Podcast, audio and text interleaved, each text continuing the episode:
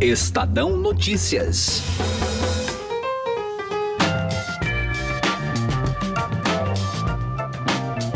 A discussão sobre a liberação de agrotóxicos no Brasil ganhou mais um capítulo após a Anvisa anunciar novas regras para a classificação de nocividade desses produtos. Aqueles que veem os defensivos agrícolas como uma ameaça acreditam que a decisão da agência vai tornar a fiscalização menos rígida. Já as entidades que trabalham com os agrotóxicos dizem que a medida é apenas uma adequação ao que se faz já na União Europeia. Afinal, o documento emitido pela Anvisa ajuda ou prejudica na questão do agrotóxico? Eu sou Gustavo Lopes e este é o Estadão Notícias que traz os dois lados dessa história. Andresa Martinez, do Sindiveg, e Marina Lacorte, do Greenpeace. Ainda no programa, o ministro da Ciência e Tecnologia, Inovação e Comunicação, Marcos Pontes, fala sobre a polêmica envolvendo a demissão do presidente do INPE. Estadão Notícias. A XP Investimentos foi eleita a melhor assessoria de investimentos pelos paulistanos na pesquisa Datafolha. A assessoria está na essência e no DNA da XP, e esse importante reconhecimento reflete o compromisso em fazer os brasileiros investirem melhor por meio de uma assessoria especializada e transparente, que busca sempre os melhores investimentos de acordo com o perfil de cada cliente. Acesse xpi.com.br. XP Investimentos, mudando para sempre seu jeito de investir. Estadão Notícias.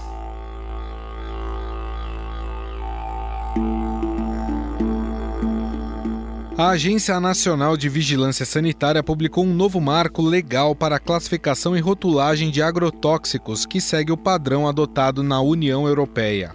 A principal mudança diz respeito aos critérios que levam um produto a ser classificado como extremamente tóxico. A partir de agora, somente substâncias que trazem risco de morte, caso sejam ingeridas, inaladas ou entrem em contato com a pele, podem ser classificadas dessa forma. Agrotóxicos classificados hoje como extremamente tóxicos poderão ser incluídos em categorias menos rigorosas, como moderadamente tóxicos, pouco tóxicos ou com dano agudo improvável à saúde. Andresa Martinez, gerente de assuntos regulatórios do Sindicato Nacional da Indústria de Produtos para Defesa Vegetal, ressalta que essa decisão ocorreu após consulta pública. O que é importante dizer né, é que é, dentro deste processo de amadurecimento da Anvisa, né, de, de fazer essa modernização do seu marco regulatório, houve diversas consultas públicas à sociedade, né, abertas à sociedade para que pudessem então contribuir com as suas é, é, propostas é, embasadas, justificadas, né, cientificamente nas tantas consultas públicas que aconteceram ao longo aí de quase nove anos, né. Vale ressaltar que a Anvisa vem trabalhando numa modernização do marco é, é, basicamente numa consulta pública desde 2011 e, e, aí a partir de 2015 outras consultas públicas foram colocadas então uh, para uma análise da, da sociedade, né? E em 2018 então teve a última consulta pública, a qual então teve o desfecho para uma aprovação uh, uh, de quatro normativas, sendo três resoluções e uma instrução normativa ah, que foi anunciada então pela diretoria colegiada da Anvisa na terça-feira. Dos mais de 2 mil agrotóxicos registrados hoje no Brasil, de 700 a 800 são considerados extremamente tóxicos. Com um novo marco legal, esse número deve cair para pelo menos 300. Marina Lacorte, coordenadora da campanha de agricultura e alimentação do Greenpeace, acredita que o novo marco vai afrouxar o rigor sobre os defensivos agrícolas. É, infelizmente esse marco regulatório ele vem dentro de um mesmo contexto, né, que a gente está vendo, que a sociedade está aí assistindo, de um movimento de flexibilização geral das regras em relação aos agrotóxicos. Então, da mesma forma que a gente está vendo um ritmo super acelerado, né, como nunca antes na história, de aprovação de agrotóxicos desde janeiro deste ano, é, a gente está vendo também esse movimento aí de adesão a esse padrão global, é, que na verdade essa ideia de padronizar tudo ela acaba significando o afrouxamento né, de regras boas que alguns países têm.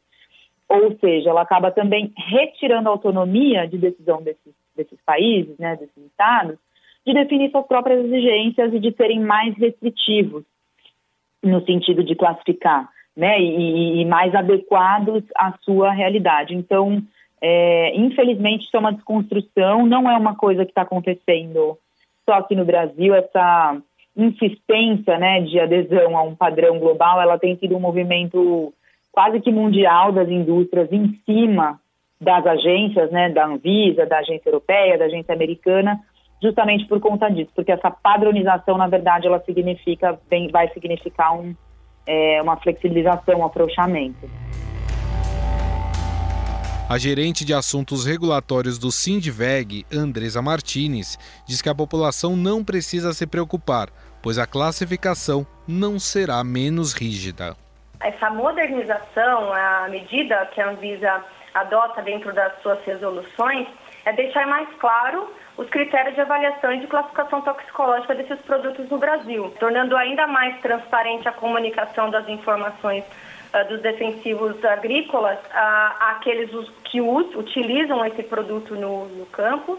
Né? Uh, vale lembrar primeiro né, que o, o GHS ele é uma harmonização global da, da forma de classificação de, e rotulagem, frases de advertências que antes não haviam, né? Então, se a gente for pensar como era feito né, a, a, avaliação e classificação toxicológica desses produtos no Brasil, com base numa portaria de 1992, ela trazia as classificações a, a quatro classificações toxicológicas, né? Mas não traziam as frases de advertência aos produtores, né? O que de fato traz o risco uh, de, de, morte àquele que utiliza, né? É, então esses, todas essas informações agora elas estão é, ficarão mais claras na rotulagem, né? Para aquele usuário.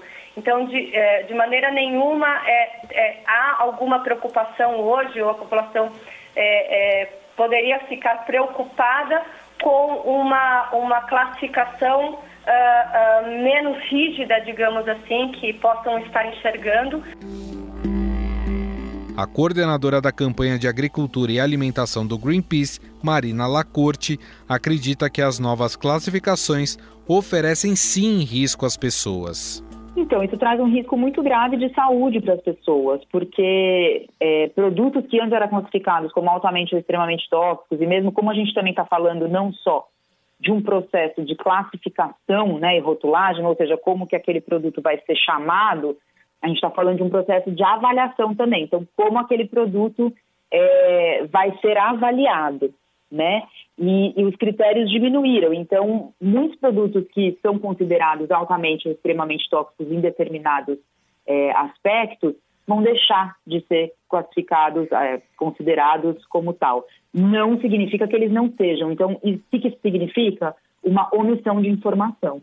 Então, a sociedade vai estar achando que está segura, porque aquele produto ele não vai estar sendo classificado como altamente ou extremamente tóxico, o que não significa de forma alguma que ele não seja altamente ou extremamente tóxico, né? significa uma mudança grotesca de metodologia é, que vai colocá-lo em outra caixinha, mas não significa que ele não traga risco, o que é, é extremamente grave e desrespeitoso é, com a sociedade. Como ele, ele causa esse afrouxamento das regras, isso também tem um impacto, uma influência na, na questão da aprovação.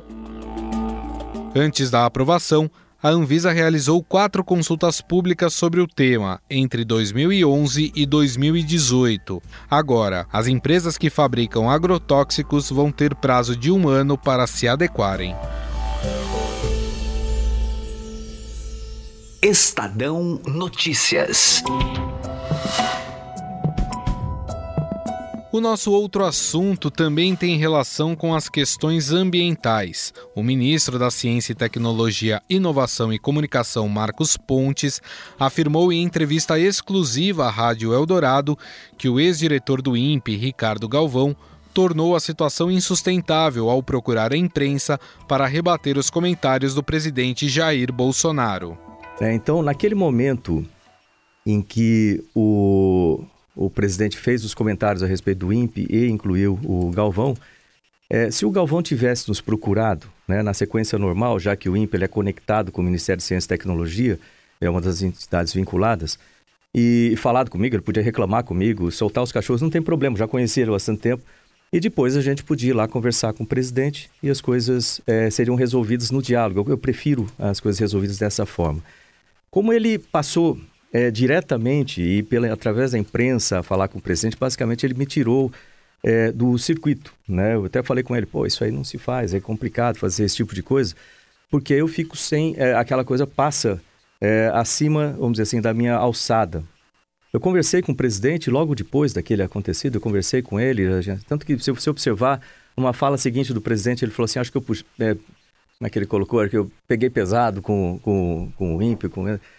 Mas uh, aquele fato dele falar direto ali aconteceu, dá uma perda de confiança. Lógico, isso é, tem a influência do presidente, porque ele foi direto, mas tem também a minha parte ali, né? Que pô, agora fica difícil, como é que eu vou contornar essa situação? Então, isso infelizmente aconteceu dessa forma. Sobre o monitoramento do desmatamento, central aí na crise entre o INPE e o governo, Pontes disse que o sistema será alterado. Segundo o ministro, serão colocados mais satélites, a análise será conjunta e a divulgação dos dados será definida junto ao IBAMA, mas que será de forma transparente. Uma, uma dificuldade de comunicação.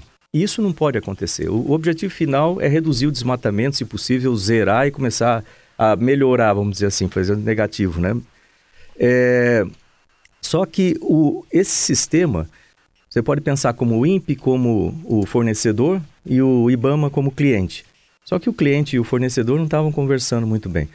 Aí foi a hora que nós colocamos ali, eu propus, você reparou numa, numa nota que eu coloquei, vamos fazer um relatório técnico, porque a gente gosta de trabalhar com números e fatos, né? cientistas, engenheiros, né? para a gente esse é o nosso métier. Então, fazer um relatório técnico, como é que são feitos esses dados, como é que eles são calculados, por quê, para que, que eles servem. Todo o problema começou na utilização incorreta dos dados do INPE. Os dados do, do PRODES são para desmatamento, os dados do DETER são indícios ou alertas para o IBAMA. Tanto que esses dados, é, eles eram passados até agosto do ano passado, eles demoravam cinco dias para sair, porque primeiro era passado para o IBAMA tomar providências e depois aí era, era divulgado normalmente. Hoje em dia eles são divulgados diretamente. Então, esses dados do DETERS não podem ser utilizados para índice de desmatamento do início. Você pode chamar assim dado cru ainda, são dados que não são tratados diretamente como o PRODES para desmatamento. E isso que foi feito. O DETER apontou um aumento de 88% do desmatamento na Amazônia em junho em relação ao mesmo mês do ano anterior. O ministro Marcos Pontes reconheceu que o programa de cálculo do desflorestamento da Amazônia, levantamento anual que deve ser divulgado entre o fim de agosto e início de setembro, deve mostrar a mesma tendência de desmatamento. É, é provável, é provável, é, e isso que mostra a tendência né, dos gráficos ao longo dos anos.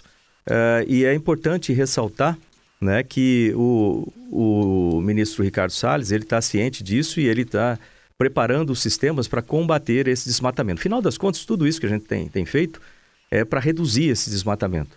Né? E a, a, ideia não é só discutir os números, é sim discutir também é, é, passos ou procedimentos efetivos para isso. E ele tem preparado esses sistemas e eu vou ajudar também com a tecnologia da maneira como nós pudermos, né, em termos de ferramentas para que seja combatido esse desmatamento. Uh, então, o bom é isso. Vamos dizer, de tudo isso, a boa notícia é que nós temos dois ministérios trabalhando juntos para reduzir esse desmatamento. Em relação às declarações polêmicas de integrantes do governo sobre a inexistência de desmatamento e de aquecimento global, Marcos Pontes contemporizou, dizendo que procura explicar os dados do ministério para Bolsonaro e outros ministros. A gente apresenta os dados, existe uma discussão internacional até sobre isso, né? e a gente mostra os dados do ponto de vista da comunidade científica, é, até com outras coisas um pouco mais, é, vamos dizer assim, mais estranhas que às vezes o pessoal vem com relação agora, né? Só a questão que passou na minha cabeça aqui teve agora os 50 anos do pouso na Lua. E aí, quando você é, fala sobre isso, tem gente que até hoje discute sobre isso, fala que, pô, não, o homem não pisou na lua, coisa assim. Tipo, você... Ou seja, a questão é que nem todo mundo entende exatamente de tudo sobre, sobre ciência, sobre é, várias coisas da ciência, e às vezes interpreta por um, um ponto de vista pessoal, de alguma experiência que não corresponde exatamente à, à, à teoria como um todo, ou à sequência histórica dos dados.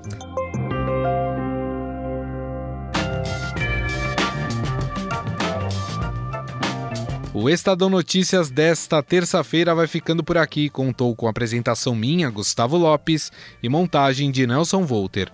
O diretor de jornalismo do Grupo Estado é João Fábio Caminoto. Mande seu comentário e sugestão para o e-mail podcast@estadão.com. Um abraço e até mais. Estadão Notícias.